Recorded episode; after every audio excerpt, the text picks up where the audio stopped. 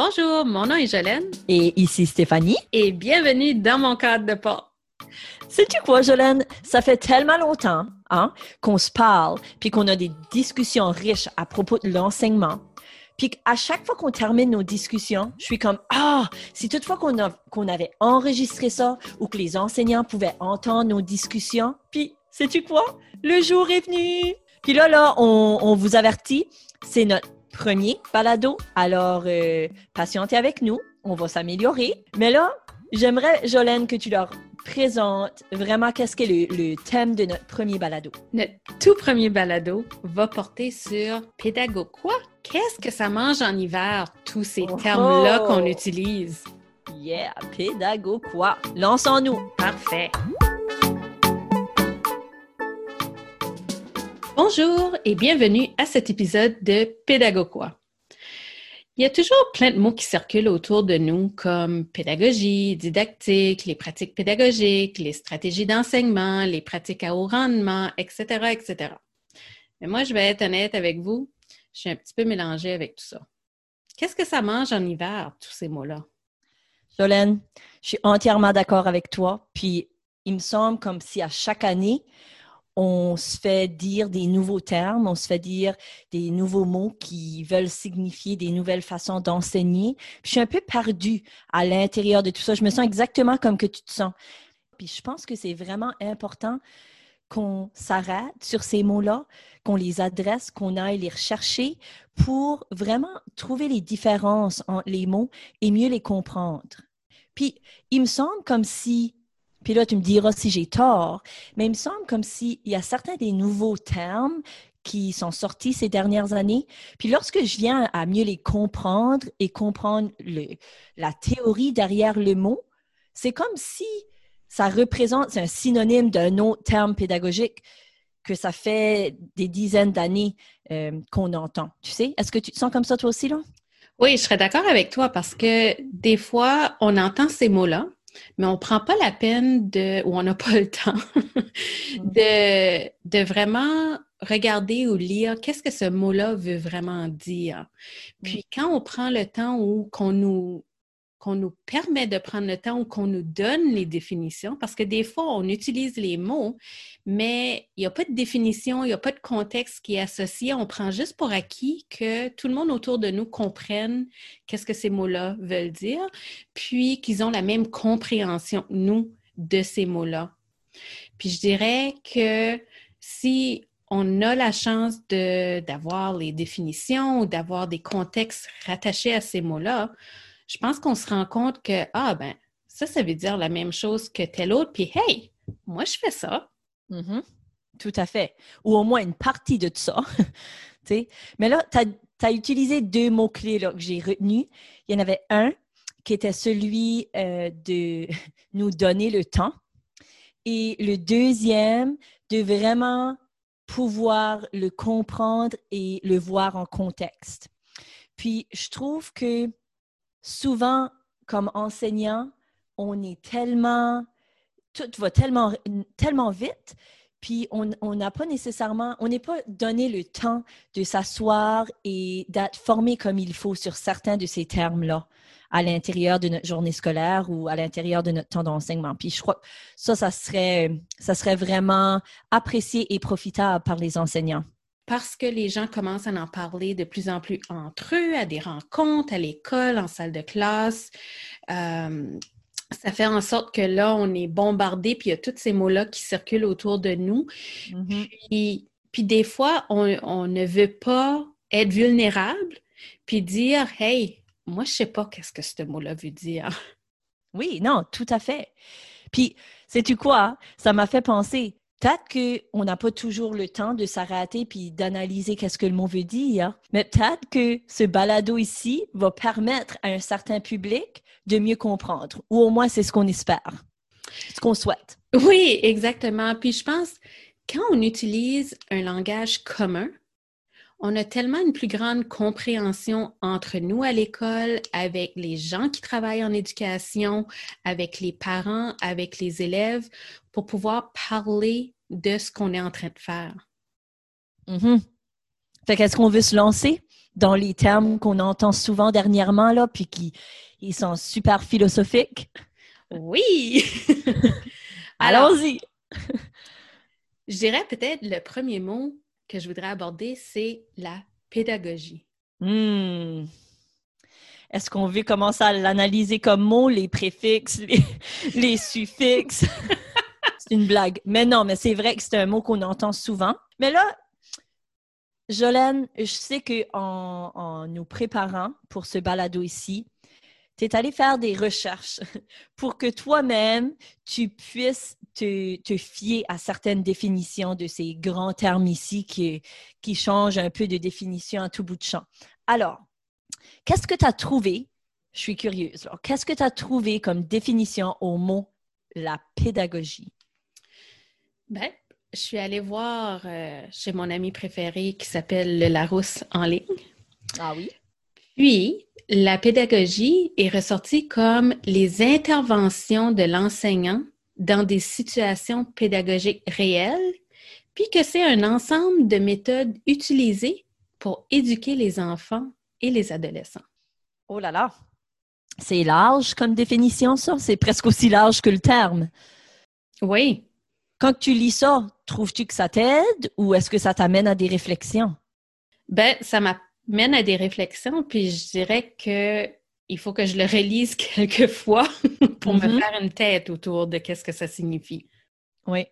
Moi, le mot qui me ressort le plus dans les deux définitions que tu viens de me dire, c'est intervention, parce qu'on peut, on peut tout interpréter ce que ce mot-là veut dire, comment intervenir, ça peut être large, il peut en avoir plusieurs, de, peut avoir plusieurs façons d'intervenir.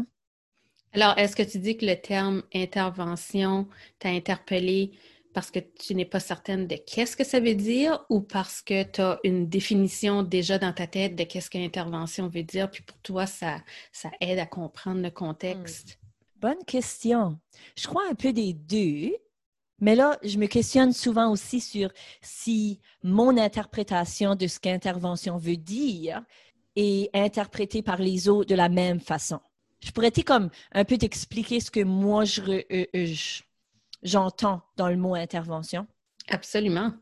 Lorsque je le vois vraiment dans ce contexte-là, c'est comme si lorsqu'on a mis l'élève dans une tâche, et qu'on va observer ce que l'élève a pu nous produire, à partir de ce que c'est qu'on observe, on va pouvoir intervenir pour amener l'élève à progresser. Puis là, je sais que j'ai parlé de façon assez vague et de façon assez large, mais ça pourrait s'appliquer à toute matière d'apprentissage, de la façon que je l'explique là. Et je pense que c'est intéressant la façon que tu, parles du mot intervention parce que on dirait moi-même, quand je pense aux, mots individuellement, je pense un peu comme aux policiers, aux pompiers qui sont des intervenants. Ben, ils vont juste intervenir si quelque chose arrive. Donc, je trouve que hmm. ça fait un peu de sens ce que tu mentionnes avec les élèves, que comme enseignant, on va intervenir avec les élèves quand on remarque quelque chose. Est-ce qu'on remarque que ça va bien? Est-ce qu'on remarque que ça ne va pas bien? Mais si on fait ces observations-là euh, de ce que les élèves sont en train de faire en salle de classe, ben, je trouve que dans, dans ce sens-là, je vais faire une intervention, ça semble très intentionnel. Mm-hmm. oui. Puis là, tu parlais là, puis je pensais, on voit de plus en plus d'interventions liées à des comportements ou liées à des élèves qui vont pas nécessairement s'appliquer à une tâche. Mais là, moi, quand je le lis avec pédagogie, je pense pas à ça du tout. Je pense vraiment à l'élève en tant qu'apprenant de n'importe quoi pour devenir un meilleur lecteur, meilleur communicateur, meilleur auteur, meilleur chercheur, meilleur scientifique, mathématicien, peu importe. Puis je pense juste à... Puis là, je remets tout en question un peu en te le disant, comment est-ce que nos élèves passent la majorité de leur temps en salle de classe? Est-ce qu'ils sont plus en train de produire puis être mis dans des situations pédagogiques réelles, puis qu'on intervienne pour les amener à devenir de meilleurs, je ne vais pas toutes les renommer là, mais lecteurs, auteurs, etc. Ou est-ce qu'ils sont souvent mis dans des situations où ce qu'on leur apprend une stratégie, puis là, on s'attend qu'ils l'appliquent, la stratégie qu'on leur enseigne parfois, on va planifier d'enseigner une stratégie lorsqu'on prédit, on déduit que tous les élèves en auraient besoin, lorsque ce n'est peut-être pas le cas. Je pense que des fois, on ne prend pas assez le temps de les laisser produire pour mieux les connaître avant d'intervenir, avant de leur enseigner les stratégies nécessaires et les faire pratiquer, puis qu'on essaye tout juste d'enseigner tout le monde de la même façon avec les mêmes stratégies. c'est vraiment ça ce que je retiens un peu d'intervention. Je trouve ça intéressant parce que pendant que tu es en train de dire ça, je me dis, ah, j'aurais dû aller voir qu'est-ce que la définition du mot enseigner. Alors, je suis allée sur Google chercher le mot enseigner. Et Google me dit que enseigner, c'est transmettre à un élève de façon qu'il comprenne et assimile des connaissances et des techniques, ou bien apprendre à quelqu'un par une leçon ou par l'exemple. Hmm. Ben, cette deuxième-là ressemblerait beaucoup à ce que c'est que on voit assez souvent en enseignement. Serais-tu d'accord avec moi? Je pense que oui, parce qu'on dirait, je vois pas cette petite connotation-là d'intervention, de s'assurer mm-hmm. que je veux poser des questions à l'élève pour voir si l'élève a compris ce que je voulais euh, qu'il comprenne ou qu'elle comprenne, ou qu'il ou elle est en train de se rendre où je voulais l'amener. Alors, je trouve mmh que dans le terme enseigner, il y a un petit peu moins de cette connotation-là d'intention euh, et d'intervention que j'aime beaucoup avec le terme pédagogie. C'est vraiment intéressant. Hein, comme, c'est, comme, comme tu dis, le, les définitions d'enseigner sont moins précises, ou au moins moi, je les interprète un peu moins de façon précise, ou ce que ou je devrais pas dire précise, je devrais dire complète, parce que dans les deux définitions que tu nous as données, c'est comme si on enseigne, ça nous dit qu'on va modéliser dans le fond, hein, ça disait à partir d'exemples. Il y avait une partie où ce que tu as parlé, l'assimiler. Euh, peux-tu me relire cette partie-là? Transmettre à un élève de façon qu'il comprenne et assimile des connaissances et techniques. OK. Alors, dans celui-là, dans celui-là, là, pour qu'il ait compris, ça veut dire qu'il est capable de l'appliquer. Fait que là, il faut aller vérifier si l'élève a bel et bien compris, puis pas juste s'il a bel et bien compris en nous le reformulant, mais vraiment en appliquant ce que c'est qu'on lui a enseigné. Oui, alors, en fin de compte, il y a quand même beaucoup, beaucoup de similarités entre vrai. enseigner et la pédagogie. C'est surtout cette deuxième définition-là qui, me dérangeait un peu. Mais là, quand je vais repenser à assimiler, puis à vérifier ou assurer qu'ils aient compris, ça, ça ferait toute partie, là, de, ça serait comme synonyme à intervention. Oui, parce que pour pouvoir l'assimiler, c'est que tu vas vraiment l'ancrer en profondeur, puis que l'élève, la personne va être capable de d'en reparler ou de le refaire ou etc. C'est ça, c'est ça, oui. Puis je trouve que dernièrement, hein, quelque chose que j'irais dire là, ça serait à quel point qu'on enseigne, on enseigne, on enseigne, puis que nos élèves n'appliquent pas, n'appliquent pas, n'appliquent pas. Parce que moi, c'est honnêtement, il y a une partie de moi, vu que je suis en, salle de classe cette année, il y a une partie de moi qui, qui parfois qui est déçue parce que je pense avoir enseigné quelque chose comme il faut, puis là, je vais vérifier s'ils sont capables de l'appliquer, puis ils ne peuvent pas l'appliquer. Ça me déçoit. Des fois, je suis vraiment découragée. Euh, puis je pense pas que je suis la seule à penser comme ça. Non. Euh, mais ce que c'est par la suite, une fois que je me calme et que je m'auto-évalue, souvent je, vais me dire, ben, sais-tu quoi, Steph? Peut-être que c'était trop avancé pour eux autres ou que je n'ai pas été vérifiée s'ils étaient capables lors de mon intervention ou lors de ma leçon, de mon enseignement, à un point où ce que ça les a un peu comme dépassés. Tu sais, j'aurais dû aller vérifier un petit peu plus tôt pour me rendre compte que c'était soit trop avancé pour eux ou que j'avais besoin de clarifier quelque chose ou que j'avais besoin d'aller modéliser ou que j'avais besoin de partir d'une mise en situation pour les amener à l'appliquer. Comme il y a toujours, une fois que je me pose ces questions-là, il y a toujours une raison que ça n'a peut-être pas été compris ou assimilé, si on veut, euh, correctement. Mais ce qui est bien, puis ce qui est positif dans ce que tu mentionnes, parce que je suis d'accord avec toi, je suis certaine euh, que c'est décourageant de se rendre compte, ouf, ça, les élèves le font pas, puis pourtant, j'ai essayé de leur montrer comment faire. Mais le fait que tu vas vérifier, parce qu'imagine si tu n'avais pas été vérifié avant euh, la fin du, du, trimestre ou du semestre, ou etc. Puis là, tu te rends compte à comme l'évaluation finale que les élèves ne sont pas capables de le faire. Tu as comme utilisé tout ce temps-là où tu as manqué la chance de pouvoir aller aider les élèves mais au moins, là, tu dis, j'ai réfléchi, je me suis posé des questions, j'ai été vérifiée chez les élèves, puis je me suis rendu compte qu'ils ne l'avaient pas compris. Donc, qu'est-ce que je peux faire maintenant?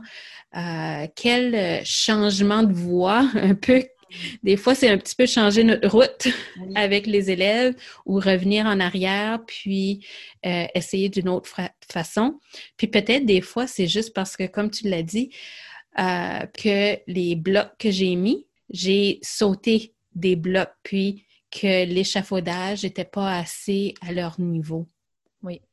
Ça peut être décourageant quand même une fois que tu es vraiment dans la zone grise ou ce que tu veux. Je sais que c'est pas la première fois qu'on se parle de tout ça, mais une fois que tu veux vraiment qu'ils atteignent les attentes du programme du niveau scolaire versus où l'élève est vraiment rendu. Ouais. je pense que ça, c'est un grand défi qu'on vit. Mais c'est ça la pédagogie. C'est vraiment ça, la pédagogie. Et là, peut-être que j'ai un autre mot pour toi. OK. Chou. prête? Ouais. OK. Didactique. Moi, veux-tu que je te dise avant que tu me donnes la définition de ton monsieur Larousse, là? À quoi ça me fait penser? À quoi ça te fait penser? Ça me fait penser à un cours universitaire du brevet d'enseignement. Parce que souvent, les cours qu'on prenait, je ne sais pas si tu te rappelles, oui. T'es pas si vieille que ça. Je te dis ça comme si. comme si t'étais tellement vieille. Non, mais la majorité de nos cours étaient appelés DIDA, puis là, un chiffre. Puis honnêtement, ça me fait ça me fait penser à le fait que quelqu'un allait nous préparer à l'enseignement. Ça fait, ça fait du sens que tu me lances ce mot-là. Mais qu'est-ce que ton, euh, ton monsieur Larousse nous a dit? Ben, avant de parler de Larousse, euh, je dirais que oui, je m'en souviens encore de ces cours à l'université. vraiment, c'était mes cours préférés parce que je mm. trouvais qu'on était on était vraiment appliqués. C'était pas juste la théorie, on devait créer des choses, on allait vraiment en profondeur dans, dans ces didactiques-là. Mais Larousse, lui, ce qu'il dit, c'est que didactique dont le but est d'instruire, d'informer, d'enseigner un petit peu comme un ouvrage didactique. Moi, ça me fait penser au, cours de langue. Si tu veux apprendre une langue en 30 jours, il y a des didactiques pour ça. Mm-hmm. Et une autre partie de la définition, c'est toute la réflexion avant, pendant et après l'enseignement en salle de classe. Ouh, ça c'est un beau point. OK. Ben, quand je regarde à instruire, informer, enseigner, honnêtement, je vois vraiment ça comme des synonymes de, de la pédagogie. Euh, c'est juste que je pense pas que le nom pédagogie puisse se transformer en verbe. Hein? Je pédagogue du pédagogue? non. Non. Alors, ça, serait ça. Je pense que didactique et pédagogie seraient comme des synonymes des trois verbes qui sont mentionnés là, d'après ce que je vois. Mais ce que je trouve vraiment intéressant, c'est cette partie-là, la réflexion, avant, pendant et après. Toi, quelles sont tes réactions par rapport à ces, à ces termes-là ou à ces mots-là? Ben, je trouve que ça fait vraiment un beau lien avec pédagogie parce qu'on parle des interventions de l'enseignement dans des situations euh, réelles, en salle de classe finalement. Puis, ça me fait penser au fait que quand je regarde un programme d'études, je dois avoir une réflexion avant de commencer ce programme d'études-là pour décider, ben, à quoi ça va ressembler euh, pendant l'année, puis je vais le diviser en une planification à long terme, à moyen terme, à court terme, pour que moi, je puisse faire un, cheminement avec ça, puis que les élèves puissent bien se l'approprier. Puis tout au long, je vais y penser à, à qu'est-ce que j'ai fait avant, qu'est-ce que je suis en train de faire présentement pour faire les liens, puis avoir en tête qu'est-ce que je vais faire plus tard parce que moi, je vais savoir où est-ce que je vais les amener, les élèves, puis qu'est-ce que je veux qu'ils comprennent pour arriver à mon objectif final. Mhm. C'est comme si lors de ton pendant, ton après devient ton avant. C'est comme si lorsque tu es en train d'intervenir avec tes élèves ou les, leur faire faire une activité, tu es déjà en train de penser à, OK, je vois qu'ils pourraient avoir besoin de ça, je vois qu'ils pourraient avoir besoin de ça. Je pense qu'on va être obligé de passer un petit peu plus de temps là-dessus. C'était pas hein? mal profond, là, ce que tu as dit. Là. Tu l'as dit pas mal vite, mais comme... hey, ça prend un moment de réflexion. Puis tu l'aurais dit... C'est comme, OK, il y a avant, pendant et après l'enseignement. Mais lorsque tu es dans ton pendant, c'est comme si ton après devient ton prochain avant. Parce que tu es déjà en train de planifier tes prochaines étapes. Aussi, quand je pense à l'après, souvent je pense à comment c'est allé pour moi en tant qu'intervenant. Qu'est-ce que c'est que j'aurais pu faire différemment pour pas que je me dans mes, dans mes petits moments peut-être qui étaient les moins efficaces ou les moins efficients avec mes élèves. Je vais te donner un exemple concret qui m'est arrivé aujourd'hui dans mon pendant. Puis je vais essayer le lier. Donner mon exemple concret, puis là, je vais comme revenir sur ma petite conclusion avec ça. On était en, en enseignement petit groupe dans la classe, puis j'étais en train de travailler avec un groupe d'élèves qui devaient pratiquer d'écrire des phrases comparatives en essayant d'utiliser des marqueurs de relation ou des mots connecteurs qui allaient ressembler deux idées ou différencier deux idées. Alors des contrairement à, des cependant ou des comme, des tandis que.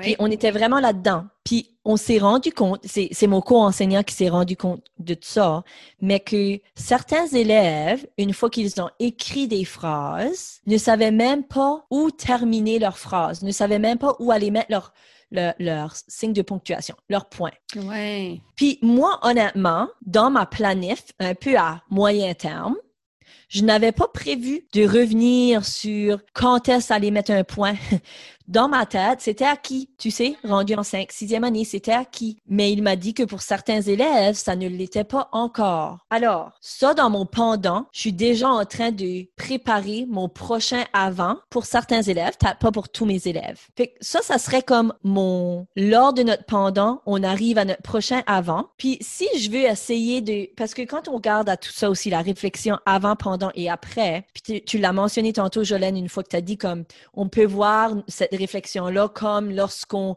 on ouvre notre programme d'études, peut-être au mois d'août pour la première fois ou pour la première fois depuis le mois de juin, et puis qu'on essaye de planifier à long terme notre année. Ce que c'est que moi, je vais souvent planifier à long terme, tu le fais probablement toi aussi, c'est vraiment les grands quoi. Qu'est-ce que c'est qu'on va étudier? Qu'est-ce que c'est qu'on aimerait leur apprendre à faire? Dans ce modèle ici, j'aimerais vraiment que mes élèves puissent se rendre à atteindre telle rase, etc. Ça, c'est vraiment ça ce qu'on fait pendant souvent notre planification à long terme. Oui, je suis d'accord avec toi. Mais là, ça se peut que même si je sais que je m'en viens sur la fin d'un certain module et que je vais embarquer dans un autre module, ça ne veut pas dire que je ne peux pas revenir sur certaines interventions. Comme je trouve que mes mini-leçons que je vais enseigner ou que mes élèves vont avoir de besoin, ça, je vais attendre de voir qu'est-ce qu'ils peuvent me produire. Fait ça, ça va faire partie de ma planification à court terme, souvent. Puis, ma planification à long terme, je vais moins me concentrer sur chaque mini leçon à leur enseigner, mais plutôt sur au sens large. Comment est-ce que je vais organiser mes attentes de mon programme? Est-ce que ça a du sens? Ça, comme aussitôt que moi j'ai vu réflexion avant, pendant et après, puis que tu as parlé long, à long terme, à moyen terme, à court terme, c'est tout de suite là où ce que je suis allée moi-même en essayant de créer un lien concret pour que je le comprenne un peu mieux. Oui, je trouve que ton exemple démontre bien euh, qu'est-ce que ça veut dire. Mais c'est vraiment dans le jour à jour qu'on va se rendre compte, est-ce que ceci a fonctionné? Puis, c'est qui mon groupe qui est avec moi présentement? Puis, qu'est-ce que eux, de quoi eux ont besoin pour pouvoir arriver où est-ce que je veux les amener? je trouve que c'est vraiment des belles réflexions. On a regardé le mot pédagogie, mm-hmm. on a regardé le mot didactique, oui. T'attends-tu d'embarquer dans d'autres mots? J'ai peur, mais oui. Alors, des méthodes ou stratégies ou pratiques d'enseignement? Oui, c'est vrai qu'on utilise souvent ça. Je trouve que dernièrement, on, on utilise beaucoup plus pratique. Puis même pas d'enseignement, on s'en va tout de suite dans pratique pédagogique. Ou nous, au moins au secteur, c'est ce qu'on utilise. Oui, puis je dirais que si on revient à notre point au départ, où est-ce qu'il y a plusieurs mots qui se ressemblent, je dirais que ici, on est avec des synonymes, méthode, stratégie, pratique, enseignement, pédagogie. Sais-tu quoi? Excuse, je te coupe la parole. Mais on pourrait même dire que on pratique plusieurs méthodes. Tu comprends? Comme moi, la raison que j'aime beaucoup pratique pédagogique, c'est parce que une pratique pour moi, c'est quelque chose que je fais. C'est une action que je continue à pratiquer pour m'améliorer. Puis il y en a plusieurs, tu sais. Fait que je vois un peu comme le verbe pour pratiquer, comme l'habileté pour être hmm. pratiquer, pratiquer des méthodes. Hmm. Oui, un petit peu comme si on fait euh, le lien avec les sports, on va avoir beaucoup de pratique parce que lors de la partie, on veut, on veut être capable de faire certaines choses, mais on va seulement y arriver si on a eu beaucoup de pratique. Mm. Mais je suis d'accord avec toi euh, que j'aime l'idée de pratique au pluriel. OK, ça fait que là, tu as parlé de méthodes ou de, de, de leurs synonymes. As-tu trouvé des différentes méthodes? Ben, c'est intéressant que tu poses la question parce que oui! je me suis amusée à faire des recherches. Je crois pas. oui, euh, oui, c'est vrai. Mm. Parce que, je l'avoue, comme au début, je suis autant coupable que d'autres de sortir ces mots-là un peu euh, à tous les jours, puis me questionner par la suite, est-ce que je sais vraiment qu'est-ce que ce mot-là veut dire? Si quelqu'un me pose la question, puis tu me l'expliquer, est-ce que je vais être capable de leur mm-hmm. expliquer? Donc, euh, c'est pour ça que je voulais regarder pour m'assurer que je donne une explication, mais euh, je dirais aussi de que c'est pas coulé dans le béton, les explications qu'on donne aujourd'hui. On va pas venir te chercher là-dessus, là. Tu vas être correct. On va blâmer le Larousse. Hein? Oui. Donc, euh, une première pratique pédagogique, c'est l'enseignement direct. Donc, l'enseignement direct qui est aussi un synonyme de l'enseignement explicite. Alors, cette idée-là que je vais modéliser quelque chose avec les élèves pendant un court temps. Ensuite, on va faire une pratique avec le groupe. Alors, peut-être que moi, je veux apprendre aux élèves comment prendre des notes. Ça, c'est une autre chose que je suis coupable d'avoir fait dans le passé, de dire à mes élèves, OK, vous allez faire une recherche regardez dans ces livres-ci, puis prenez des notes. Mais je ne leur ai pas enseigné comment prendre des notes. Donc, avec l'enseignement direct ou l'enseignement explicite, je peux montrer aux élèves comment prendre des notes. Donc, moi, je vais modéliser une pratique pour prendre des notes parce qu'il y en a quand même plusieurs. Mm-hmm. Ensuite, je vais peut-être sortir un petit texte, le montrer au tableau, puis en tant que groupe, on va pratiquer ce que je leur ai montré pour la prise de notes. Ensuite, on peut faire euh, des pratiques collaboratives où est-ce que deux, trois élèves vont se mettre ensemble, puis vont avoir les textes, puis le pratiquer ensemble. Puis on va faire quelques pratiques collaboratives avant de demander aux élèves de faire une pratique autonome. Donc, mm. puis en leur expliquant, en leur enseignant explicitement la prise de notes une fois, ben, par la suite, c'est juste des rappels que j'ai besoin de faire, de sortir des référentiels avec eux. Puis toute l'année, ils vont pouvoir utiliser cette prise de notes-là. Ou même, je peux leur montrer d'autres façons de prendre des notes. Puis chaque élève pourra par la suite choisir la méthode de prise de notes qui travaille le mieux pour eux. Un peu comme qu'on enseigne les maths. On leur apprend toutes sortes de différentes stratégies afin de pouvoir résoudre un problème ou liées à une certaine opération. Puis là, ils vont choisir laquelle qui fonctionne le mieux pour eux. Oui, ouais. exactement. J'aime vraiment ça. C'est quoi? Tu es en train de parler. Puis vu que tu es la conseillère en or, euh, j'étais tout de suite en train de penser, j'étais comme, en or, est-ce que est-ce que j'enseigne une technique directement? Puis là, ma réponse était oui, j'étais fière de moi parce que vu qu'on est collègues, je veux vraiment m'assurer de bien enseigner mon art. Là, j'étais comme, est-ce que je leur laisse la chance de le pratiquer avant de s'en aller vraiment dans leur produit final ou avant de s'en aller dans l'œuvre qu'ils vont produire? Je dois dire que cette année, oui, mais c'est nouveau pour moi. Avant ça, j'aurais donné les consignes, de l'activité à créer. J'aurais peut-être guidé avec certaines techniques si certains élèves l'avaient besoin mais c'était rare que j'enseignais une technique. J'allais vraiment partir d'une activité puis des consignes de l'activité. Puis je peux te garantir que je leur laissais pas, je vais utiliser l'aquarelle par exemple je ne leur aurais pas laissé pratiquer l'utilisation de l'aquarelle juste sur un morceau de papier avant de d'appliquer cette technique-là sur leur œuvre finale. Fou, hein? Mais d'un autre côté, je pense que ça s'explique par le fait que la majorité des enseignants qui enseignent à l'élémentaire, par exemple, n'ont pas une formation spécifique en art. C'est vrai. Des fois, il y en a certains à travers leur bac vont avoir eu un cours de didactique des arts plastiques, mais c'est pas tous les programmes du bac baccalauréat en enseignement qui offre cette didactique-là. Puis, des fois, j'ai fait mon bac à un autre niveau dans d'autres matières, puis ça s'est juste à donner que j'ai eu un poste euh, où est-ce que j'ai besoin mm-hmm. d'enseigner les arts. Alors, on a beaucoup, beaucoup de développement professionnel de fait autour du français, des langues, des mathématiques. Euh, puis des fois, on ne sait pas ou on oublie que, OK, mais qu'est-ce que je veux que l'élève apprenne? Propos des arts? Qu'est-ce que, mm.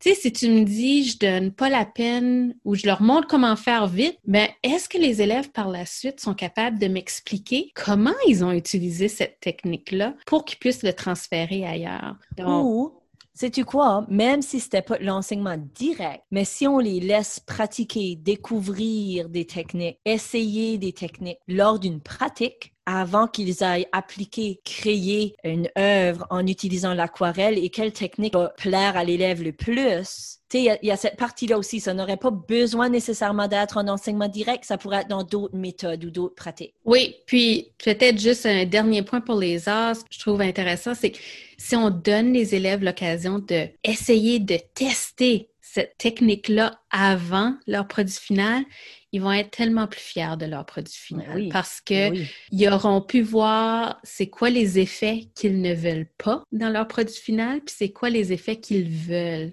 Au mm. lieu de le faire, puis là c'est fini, puis ils peuvent pas aller corriger ces effets. Tout à fait, tout à fait. Oui, bon point.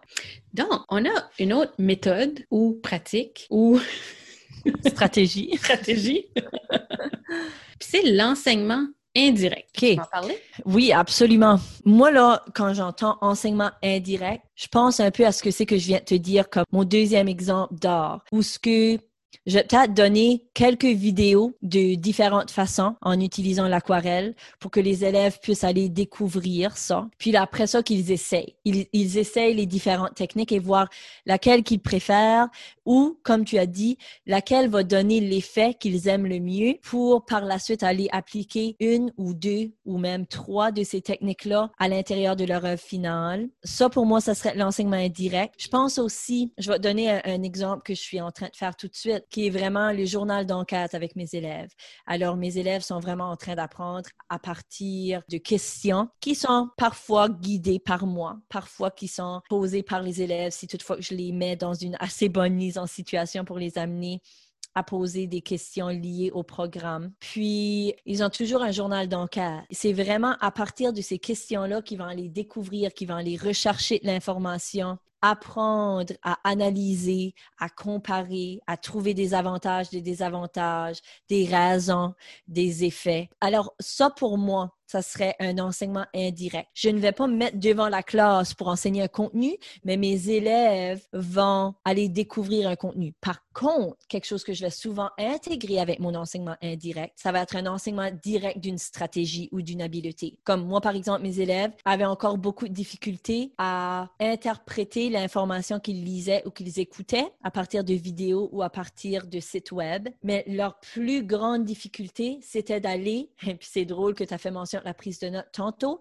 mais c'est d'aller recueillir, retirer de l'information qui leur serait pertinente pour répondre à leurs questions et de comment l'organiser. Des fois, ils pouvaient même la, la la recueillir, mais la façon qu'ils allaient l'organiser sur leur, leur, feuille ou dans leur journal d'enquête en tant qu'élément de réponse, c'était pas toujours clair pour eux autres. Alors vraiment, de, pour être un petit peu plus précise, là, comme je leur demandais, comparer deux régions, soit du pays ou du monde. Alors c'était cette partie-là de pouvoir, ils pouvaient des fois recueillir l'information, mais ils avaient la difficulté à l'organiser pour mieux comprendre quelles étaient des ressemblances entre les deux régions et quelles étaient des différences entre les deux régions. Ils auraient juste mis comme voici l'information pour une région, voici l'information pour l'autre. Alors vraiment les amener à organiser leurs informations recherchées pour qu'ils puissent les comparer. Ça, j'ai dû l'enseigner directement. Oui. Alors, c'est j'ai intégré les deux un peu. Ben, je pense que ça revient à, à ton message du départ où est-ce que le mot pratique au pluriel est important parce que on va pas nécessairement juste faire une pratique, on va en mettre plusieurs ensemble. Alors, des fois, il faut faire de l'enseignement direct ou explicite avant de les laisser pouvoir découvrir des choses euh, avec l'enseignement indirect ou est-ce que l'enseignant est un petit peu plus retiré et permet à l'élève d'aller essayer par lui-même ou elle-même? Tout à fait, tout à fait. Ou même comme tu sais, si je n'avais pas enseigné directement qu'il est vraiment important de sauvegarder les hyperliens ou les liens euh, des sources où ils sont allés chercher l'information, ils n'auraient pas su qu'ils devaient faire ça. Ça, c'est un enseignement direct qu'il faut leur, leur dire et leur montrer comment aller le mettre dans le document où ce qu'on va aller noter l'information recherchée. OK, le prochain. Oui. L'enseignement interactif. Hmm. Ce que j'aime avec ça, ben, j'aime vraiment le mot interactif parce que on est des êtres humains, puis les êtres humains sont très interactifs, euh, sont très sociaux. Donc, il y a beaucoup d'apprentissage qu'on fait parce qu'on est en interaction avec d'autres personnes. Donc, euh, un des exemples qui mentionne, c'est des débats, de permettre aux élèves de faire des débats en salle de classe. Hmm. Quand on fait un débat ou quand on fait des jeux de rôle, il y a toujours cette interaction-là entre la question qui est posée, la réaction des élèves, qui va, qui va peser le bouton en premier pour répondre à la question. Oui. Puis dans les jeux de rôle, comment j'interagis avec ce que les autres personnes sont en train de dire? Ça me fait réfléchir encore une fois à, à pratique au pluriel où est-ce que ça serait impossible de faire de l'enseignement interactif comme des débats ou des jeux de rôle si on n'a pas en premier travaillé le contenu avec les élèves. Parce que comment peuvent-ils amener des arguments dans les débats s'ils n'ont pas les mots, s'ils n'ont pas le contenu pour en parler? Tout à fait. Mais une fois qu'on fait le débat, les élèves sont dans une situation authentique où est-ce qu'ils peuvent parler du sujet? Alors, en les écoutant, je peux voir si les élèves ont compris le contenu qu'on est en train de présenter, puis s'ils l'ont vraiment assimilé. Parce que s'ils ne peuvent pas parler, puis je dirais dans des débats, il faudrait aussi faire attention à nos élèves qui sont quand même plus gênés, puis que Mhm. ce contexte-là n'est pas euh, le meilleur pour eux, mais dans des jeux de rôle, est-ce qu'ils sont capables d'apporter des répliques pour pouvoir parler en utilisant le contenu? Oui, non, tout à fait. Puis là, là, tu fais mention beaucoup du contenu. Puis souvent, en ayant parlé avec toi, puis je sais qu'il nous reste une autre méthode à mentionner, mais pourrais-tu, parce que tu me l'expliques souvent, puis je m'excuse, mais je te repose la question, pourrais-tu m'expliquer la différence entre le contenu et le contenant? Ben, je l'appelle un peu euh, les paillettes de l'affiche ou le glitter du poster. Mhm, OK. Donc, des fois, les élèves vont passer beaucoup de temps à faire une affiche avec du contenu qui est incroyable. Oui. Il y a des détails, l'information est là, ça brille, j'ai des brillants partout dans la maison, dans la maison, dans, les, dans la salle de classe après. Mais si je demande aux élèves de façon informelle, peux-tu me parler de ton affiche? Ils peuvent rien me dire. Oui. Ils vont me dire soit lire, copier-coller ce qui est écrit sur l'affiche Oui.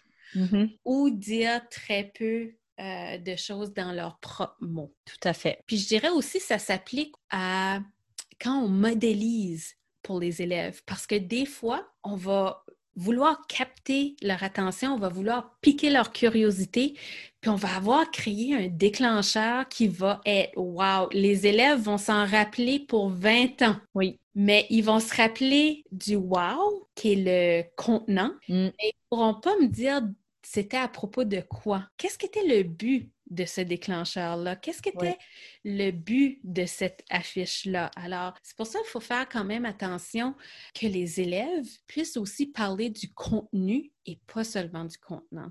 Oui. Puis le contenu, ça pourrait, si je comprends bien, ça pourrait être autant des, de l'information que ça pourrait être l'application de stratégie, n'est-ce pas? Oui, comment tu fais pour comprendre quand tu lis un livre? Ben, mm-hmm. quand il y a un mot que je comprends pas, je vais poser des questions, je vais aller voir dans le dictionnaire, etc. Alors, c'est aussi avec les, les habiletés qu'on veut que les élèves développent pour qu'ils puissent utiliser dans, dans différents contextes. Alors, c'est pas nécessairement seulement apprendre des faits ou des dates, etc. Non, c'est ça. C'est aussi de pouvoir développer des habiletés. Mm-hmm.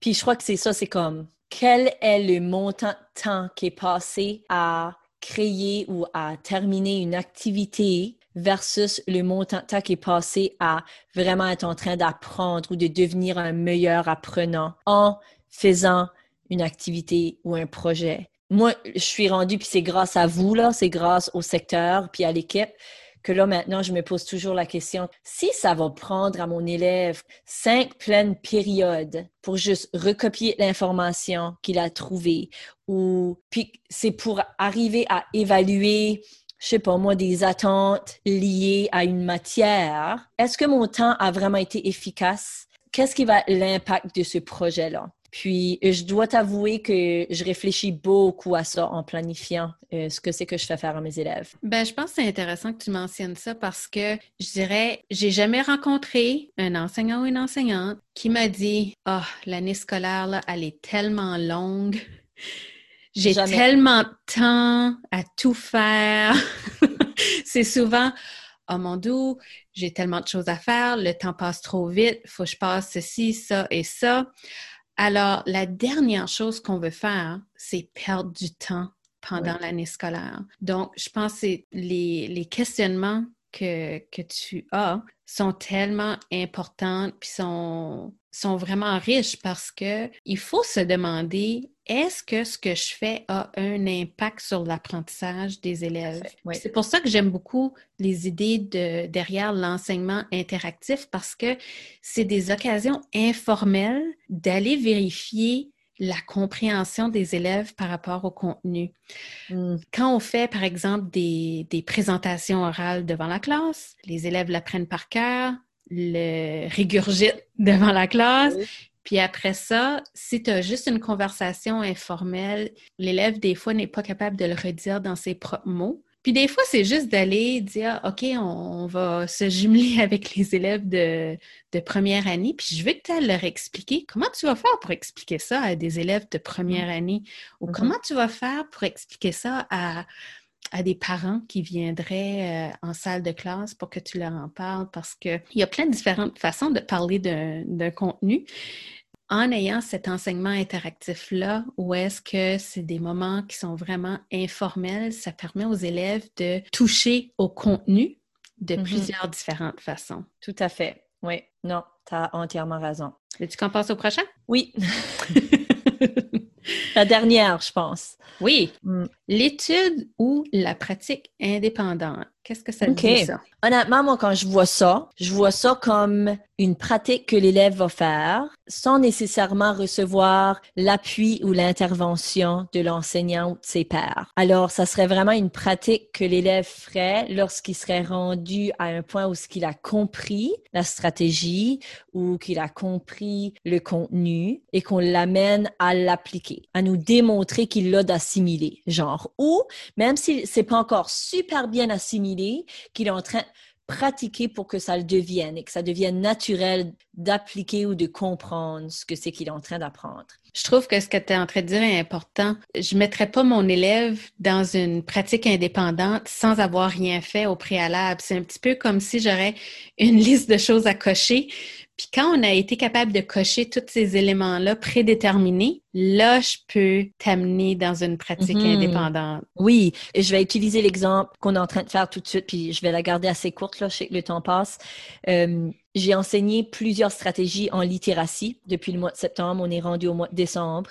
Puis je te dirais que pour, depuis les deux dernières semaines, on est vraiment en train, on a mis des centres ou des stations en place et je m'assure d'utiliser le temps où l'enseignant ressource est dans ma classe. J'ai un co-enseignant et moi-même pour qu'on puisse tous les trois faire de l'enseignement guidé, soit la lecture de l'écriture ou l'oral. Puis le reste du temps, les élèves sont en centre en train de pratiquer des stratégies de façon autonome. Ce sont des pratiques à partir de stratégies qu'ils ont déjà apprises. Ils sont pas en train d'apprendre quelque chose de nouveau. C'est ça. Tu es en train de le faire maintenant au mois de décembre, mais tu les aurais pas mis dans des centres comme ça au mois de septembre. Jamais. ouais. À moins que ça aurait été un centre pour pratiquer quelque chose qu'ils avaient appris, compris, là. Mais c'est un petit peu différent. Euh, je peux demander à mes élèves de lire. Puis je pourrais leur dire, je veux que tu lises de façon indépendante.